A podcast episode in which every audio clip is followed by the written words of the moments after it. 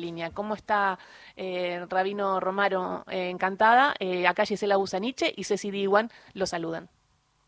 Hola Giselle, ¿cómo estás?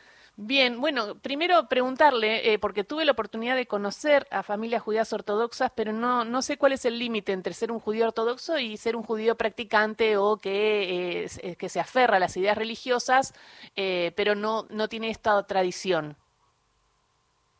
Bueno, como todo hoy está de moda la palabra fluido. y creo que entre lo fluido y un péndulo y ahí es donde nos movemos todos los judíos, ¿no? En, términos generales, como judío no me gustan las categorías, judío reformista, secular, conservador, ortodoxo, hasídico y demás. Creo que el judaísmo, más allá de una religión, es un pueblo, es una civilización em, que tiene un componente religioso. Dentro del componente religioso, dentro de la creencia y las prácticas, hay un contiguo entre prácticamente los que no observan desde la práctica religiosa absolutamente nada, algunos por ignorancia, algunos por estar en contra, eh, y otros que se aferran hasta el último ápice de eh, la letra de, la ley eh, como quedó codificada allá por el siglo XVI por Joseph Caro. ¿La, ley sería el, el, Torah? La Torah es el comienzo de todo. La, Torah, en términos para que entiendan todos aquellos que no son expertos en el tema. Y creo que, de vuelta, creo que es uno de los fenómenos, quizás puede ser interesante hasta esta apertura de mi ley, cercanía de mi ley a los judíos, eh, el conocer otra cultura, ya desde para todos, ¿no? Siempre lo comparo cuando uno ve en Netflix o en alguna otra plataforma alguna película de alguna cultura que no conocemos, ya sea la cultura coreana o hindú o árabe o de algún país africano y uno conocer sus, comidas, sus rituales, su lenguaje, su ideología, su comunidad. Me parece que esto puede ser una oportunidad, como todos argentinos, para conocer un poco más eh, al judaísmo, siendo una minoría presente en la Argentina desde 1860. Em, y la Torah es el comienzo de todo. La Torah son los primeros cinco libros de la Biblia hebrea, de lo que el mundo cristiano llama el Antiguo Testamento pero luego hubo todo un desarrollo, un desarrollo legal desde hace 3.000 años hasta nuestros días y quedó codificado en grandes códigos judíos eh, medievales, pero hasta, unas, hasta aún en nuestros días, porque hay cambios en la sociedad, hay cambios tecnológicos, sigue habiendo eh, un continuo avance de, la ley judía y del entendimiento de cómo aplicar los principios, las leyes eh, de la Torah en nuestros días, Luego hay diferentes ramas de cómo lo interpretan, la ortodoxa es una de esas. ¿Y eh, por qué te preocupaba la relación pública del presidente electo Javier Milei con un sector del judaísmo ortodoxo? Yo, no sé si puse eso lo de un sector del judaísmo ortodoxo, no, no, no, creo que haya aclarado eso. para mí puede ser con cualquier sector del, del judaísmo lo que potencialmente puede ser problemático. Como se dice popularmente, abrí el paraguas, ¿no? Creo, que esa es la expresión correcta, si puedo. Eh, por un lado, de vuelta, lo repito, creo que puede ser interesante, creo que si sabemos construir una sociedad plural, abierta, eh, con diálogo, una sociedad inteligente que está buscando nuevos horizontes, conocer, derribar prejuicios, aumentar nuestros conocimientos de todos los que habitamos el suelo argentino, creo que puede ser una oportunidad única. Mm. ¿No? Porque hoy, como un argentino promedio, el catolicismo fue siempre la religión predominante y uno ve los Tedeums y uno ve las peregrinaciones a Luján o incluso en sectores más populares el gauchito Gil, ¿no? Digamos, históricamente Argentina fue un país católico, fue mermando un poco a lo largo de la historia, pero preponderantemente así lo fue, y también la casta dirigencial argentina. Sí. Católica o atea sí, imagínate que eh, el presidente antes de la reforma del 94, el expresidente Carlos Menem, tuvo que cambiar de religión de musulmán a católico para, para, bueno, para ser presidente, ¿no? Así era antes de la reforma, por suerte después hubo una reforma en donde ya se aceptan todas las religiones. Pero, pero está bien, es una evolución, creo que hay que entender que es una evolución natural de, de los países, ¿no? Que para la eh, cuando Argentina predominantemente católico, apostólico, romano, y así era la gran mayoría de su población, tenía sentido esa ley. cuando hoy entendemos que no lo es y que hay una pluralidad de voces, siendo el catolicismo aún así la religión dominante eh, y principal. Bueno, me parece que la apertura de mi ley hacia eh, los judíos desde su propia persona, no a nivel estatal, ¿no? ahí es donde creo que está el problema. Creo que vivimos en tiempos donde no hay un diálogo inteligente, no hay una profundidad en las cosas y hay muchas lecturas rápidas y prejuiciosas y eso puede llevar a malos entendidos y de alguna forma revivir ciertos prejuicios y estereotipos antisemitas, el judaísmo y el poder, el judaísmo y el dinero, el judaísmo y el control del Estado. Eh, la verdad es que no es así, es una búsqueda personal de quien es hoy el presidente argentino hace un par de años que encontró, como parte de su búsqueda espiritual, como muchos tenemos a lo largo de la vida, una religión de la cual él no nació, parte, ¿no? Mm. Y como hay gente que no sé, se va a la India y descubre el, budismo u otras formas eh, orientales de espiritualidad, o descubre el cristianismo, o el evangelismo, o el judaísmo, o el islam, él encontró una afinidad en el judaísmo, cual creo que no hay ningún problema y está bien, y hasta celebro estar en un país libre y cada uno pueda elegir su expresión religiosa. Creo que puede haber algunos tópicos antisemitas que eh, revuelvan el avispero al ser tan público, ¿no? Digamos de vuelta, el primer viaje. Y más porque no está hablando de toda la comunidad judía, sino también se referencia en el judaísmo ortodoxo que, claro, tiene prácticas ancestrales, más tradicionales, más estrictas. Entonces también se pone el ojo en el judaísmo ortodoxo. Y en esta línea, eh, Java Lubavitch, eh, eh, te quería preguntar, Rabino Uriel Romano, con quien estamos hablando, que nos está atendiendo gentilmente, él está en Estados Unidos. ¿Qué rama es la de Java Lubavitch y qué, eh, mm, bueno, cuáles son sus ideas? Porque se habla de un movimiento y, se habla de eh, una especie, no sé, no sé si Mesías, pero se habla de Lubavitch como alguien muy, pero muy importante. Sí, el Jabal Lubavitch, dentro del judaísmo hay diferentes eh, ramas. Dentro del mundo ortodoxo hay subramificaciones, el budismo ortodoxo más de corte sefaradí, oriundo de, Siria o de Marruecos o de Egipto, otro, un judaísmo ortodoxo de origen lituano, sobre todo, muy abocado en el estudio de los textos bíblicos, del Talmud y de la práctica religiosa, y luego está otra tercer gran rama dentro del, mundo ortodoxo, es el, el hasidismo. Y dentro de este hasidismo, perdón, dentro del movimiento hasídico que surge en la Europa del Este, en lo que sería hoy eh, Polonia, Lituania y Rusia, ya por el siglo XVIII, surgen eh, comunidades donde el centro, de alguna forma que históricamente estuvo en el estudio del texto, de la Torá y del Talmud, pasa a estar en, el, en las personas, en la persona del rebe. Deja de ser un rabino un, un, maestro de la Torá, para ser un rebe, casi un gurú espiritual, casi una mm. suerte de conexión entre sus seguidores y, Dios, ¿no? Y hay muchos de estos rebes. Cada ciudad tenía una. Lubavitch era una de esas ciudades que tuvo un primer gran rebe, Shneur Salman de Liadi, y luego se, hubo otros seis rebes, seis grandes líderes desde finales del siglo XVIII hasta 1994, eh, y el séptimo era Menachem Mendel Schneerson, de aquel que fue a visitar la tumba, que está pegado junto a su suegro, el sexto eh, Rebbe de Lubavitch, que es un líder muy carismático, es un líder que pudo avanzar mucho al, movimiento Chabad Lubavitch dentro del judaísmo, es casi un... es el McDonald's del judaísmo, para que entiendan, en cada lugar del mundo que uno va, uno ve una comunidad Chabad Lubavitch, eh, con una idiosincrasia, una práctica, una liturgia muy similar y con una preponderancia de este último rebe que cierto sector de Chabad Lubavitch eh, considera el Mesías un potencial Mesías, e incluso los que no lo consideran, lo consideran una figura reverencial, y existe dentro de la cábala o las prácticas, vamos a decir, no legales, no institucionalizadas judías, pero sí las creencias populares, como hay en todas las religiones, peregrinaciones o, visitas a las tumbas de estos grandes rebes para que intercedan por sus méritos en las plegarias que uno tiene.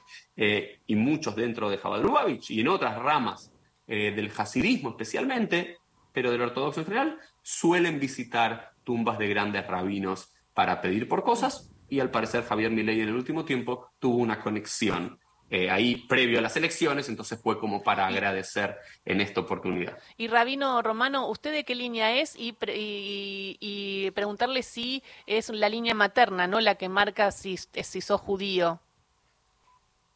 Yo eh, me crié en una comunidad judía conservadora en la Argentina y ahora sirvo en una comunidad de reformista en los Estados Unidos. Nuevamente, eh, no creo mucho en las, en las líneas de denominaciones, igual hay todo un contiguo. ¿No? Uno está en, no, no, no está tan esquematizado, ¿no? Para que el mundo entienda, no es como en el mundo cristiano que es católico, protestante o evangelista, que son realmente iglesias separadas. En el judaísmo hay un continuo y hay un poco, hay puntos intermedios entre conservador y ortodoxo, conservador y reformista. Entonces todos nos movemos, o muchos de nosotros nos movemos a lo largo de la vida entre ideas, rabinos y comunidades que tienen las diferentes líneas. Y uno es judío por madre, ¿no? En el mundo conservador y ortodoxo uno puede ser judío por madre o por conversión, judío de nacimiento o conversión. El judaísmo reformista en 1983 adoptó la eh, patri o matrilinealidad, es decir, es judío o por vía paterna o por vía materna, si se identifica y practica el judaísmo en la vida. Ah, me parece interesante ese concepto porque tenía amigos que, por ejemplo, me decían, no, no soy judío porque mi papá es judío, y yo decía, pero eh, en realidad sí, la cultura judía está, porque tu papá es judío y vienen de... O sea, me parece interesante esta, esta apertura y ahí entiendo el tema del reformismo eh, que, de la que habla. Está Cecilia Diwan, es, ella es especialista en internacionales, para hacerte alguna consulta, Rabino. Rabino, te quería preguntar, ¿cuál es la conexión que tiene Milei con el judaísmo? ¿Él está en un proceso de conversión o él solo está estudiando esta corriente específica del judaísmo? Por lo que él dice y comenta, él encontró en un rabino y una comunidad de origen marroquí en, Argentina eh, hace un par de años un, rabino que es un maestro, es un maestro que estudian Torah, estudian textos judíos y debaten eh, todas las semanas. Él en más de una oportunidad el medio de comunicación dijo que eh, pensaba convertirse, pero de hacerlo va a ser luego de que finalice su presidencia, eh, ya que considera incompatible en este momento las exigencias ya sea del estudio, de la observancia y de la práctica religiosa con la presidencia de la nación. Y vos en un tuit decías que veías con preocupación, eh, como judío y argentino, la estrecha relación no pública y mediática de mi ley con el judaísmo. Explícalo porque tenés miedo que se use quizás mediáticamente y no se entienda eh, lo que él eh, lo que él lo conecta con el judaísmo. No, y aparte hablaba del aumento del antisemitismo. Sí, sí, Sí, por un lado me parece que hay, un riesgo siempre, ¿no? La, visibilización de, una minoría eh, y cuando las cosas van bien está bien para todos, pero cuando las cosas van mal se, suele usar estereotipos antisemitas y, críticas al respecto. Eso lo considero un problema. Otro de los puntos que creo que considero problemático, por más que ideológicamente pueda estar de acuerdo con ciertas políticas o medidas, es la utilización de textos religiosos particulares a una religión para sopesar una decisión estatal. Si me preguntan a mí de forma particular, eh, como judío, como argentino, como sionista, con visión política, creo que sería correcto trasladar la embajada de eh, Israel de Tel Aviv a Jerusalén, como lo hizo Estados Unidos, como lo hicieron países eh, de Centroamérica, pero la justificación que él dio hace un par de semanas fue porque le preguntaron por qué lo haría y no dijo, porque creo que Israel declara Jerusalén como su capital, entonces la capital debe estar ahí, no en Tel Aviv, donde Israel no la declara como capital, como en todo otro país del mundo. Eso me parece una lógica de un presidente que se alinea ideológicamente de un lado del sector. Pero frente a eso, él dijo, porque en las escrituras, en la Biblia está dicho que Dios le dijo a el, rey David que esa sería la capital del reino. Está utilizando una terminología que yo como rabino puedo utilizar en mi sinagoga con mi feligresía judía, que todos tenemos un diálogo en común y un sentido común, pero no una imposición hacia otros 46 millones y medio de argentinos que no profesan el judaísmo una idea así.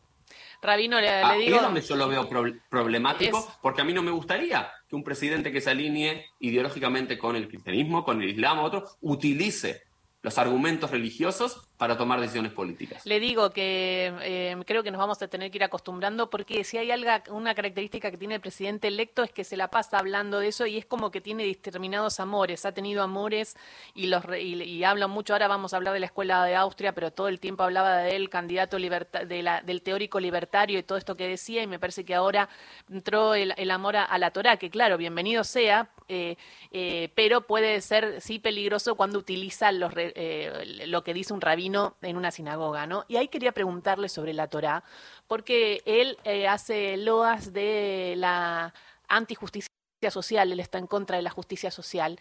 Y yo siento, por lo poco que sé de la Torá, que lo colectivo es muy importante, eh, que el todos juntos es muy importante, que el concepto de la justicia eh, es muy importante y lo social también está marcado en la Torá. ¿Cómo lo describiría si, si el concepto de justicia social está en la Torá? A ver, claramente eh, el judaísmo es más interpretación que texto. Es una interpretación basada en un texto, pero estamos hace 3.000 años discutiendo, debatiendo, abriendo, haciendo preguntas y desarrollando un texto. Eh, y creo que en lo judío es realmente diverso. Y hay judíos de extrema izquierda, desde los que acusan a los judíos de haber inventado el comunismo. El padre de Marx era judío, gran parte de los primeros bolcheviques eran eh, judíos el, anarquismo, en cierta expresión, también tiene un carácter judío revolucionario. Eh, por un lado, algunos pueden decir el judaísmo está totalmente alineado con el comunismo, el socialismo, un modelo así, y otros te pueden decir, como desde David Ricardo en adelante, y muchos liberales en Estados Unidos, en Alemania, y demás, dicen, no, el judaísmo es meramente capitalista, que no hay una prédica de la pobreza, por ejemplo, como sí puede haber en parte de la religión eh, católica. Hay una prédica sobre el progreso y demás, eso, digamos, desde mi perspectiva particular y demás, creo que el judaísmo o, la Torah y su desarrollo es una combinación de ambas ideas. Creo que sí hay una, eh, hay una idea de progreso social y no hay una estigmatización eh, de, la riqueza, pero hay una obligación moral de esa riqueza. Si uno lee el texto bíblico, especialmente el libro de Deuteronomio, el libro de Barim, el quinto libro eh, de la Torá, hay una idea repetida de abrir, habrás de abrir a tu mano al menesteroso, hay una idea de eh, la viuda, el pobre, el extranjero, como los más debilitados socialmente, una noción de que la comunidad, la sociedad tiene que ayudarlos, eh, a ciertos sectores que se dedicaban a trabajar el templo y no podían trabajar la tierra y ganar su propio dinero, había que ayudarlos y mantenerlos con ciertas dádivas o ciertos impuestos, está el concepto de la tzedaká. Tzedaká, en, en muchos lo traducen, tzedaká es lo mismo que caridad. Caridad, el mundo cristiano viene del corazón, ¿no es cierto? Si yo tengo un buen corazón y trabajo mi corazón, puedo donar. Eh, y, debo donar. En el judaísmo tzedaká, que sería como casi el equivalente, si hay que hacer una equivalencia, viene la palabra tzedek, que es justicia, es casi una justicia social redistributiva, es un impuesto que el antiguo reino de Israel cobraba. Em, hay diezmos que se cobraban casi a la fuerza. Eh, a mí me parecería muy difícil justificar desde el judaísmo una teoría eh, libertaria, lo que no quiere decir que otros con buenos argumentos, buenas lecturas y otros, otros versículos, ¿no? Porque al final, todos sabemos, toda tradición es un recorte. Eh, y todos recortamos y hacemos énfasis en los versículos, en las historias, en los personajes que más nos representan a nosotros y las ideas que queremos compartir. Súper interesante esta charla, Rabino, esta introducción y esta, este acercamiento a la cultura judía y a estos movimientos. Eh, así que muchísimas gracias. Ya vamos a tener oportunidad de charlar y mientras tanto lo seguimos en Twitter para compartir sus reflexiones y, y leerlo. Gracias. Un cariño, hasta luego, gracias. Hasta luego. El rabino Uriel Romano, eh, desde Estados Unidos, hablando con Radio Nacional, haciendo este acercamiento al eh, movimiento judío y explicándonos este, este, esta conexión del presidente electo con un sector del judaísmo.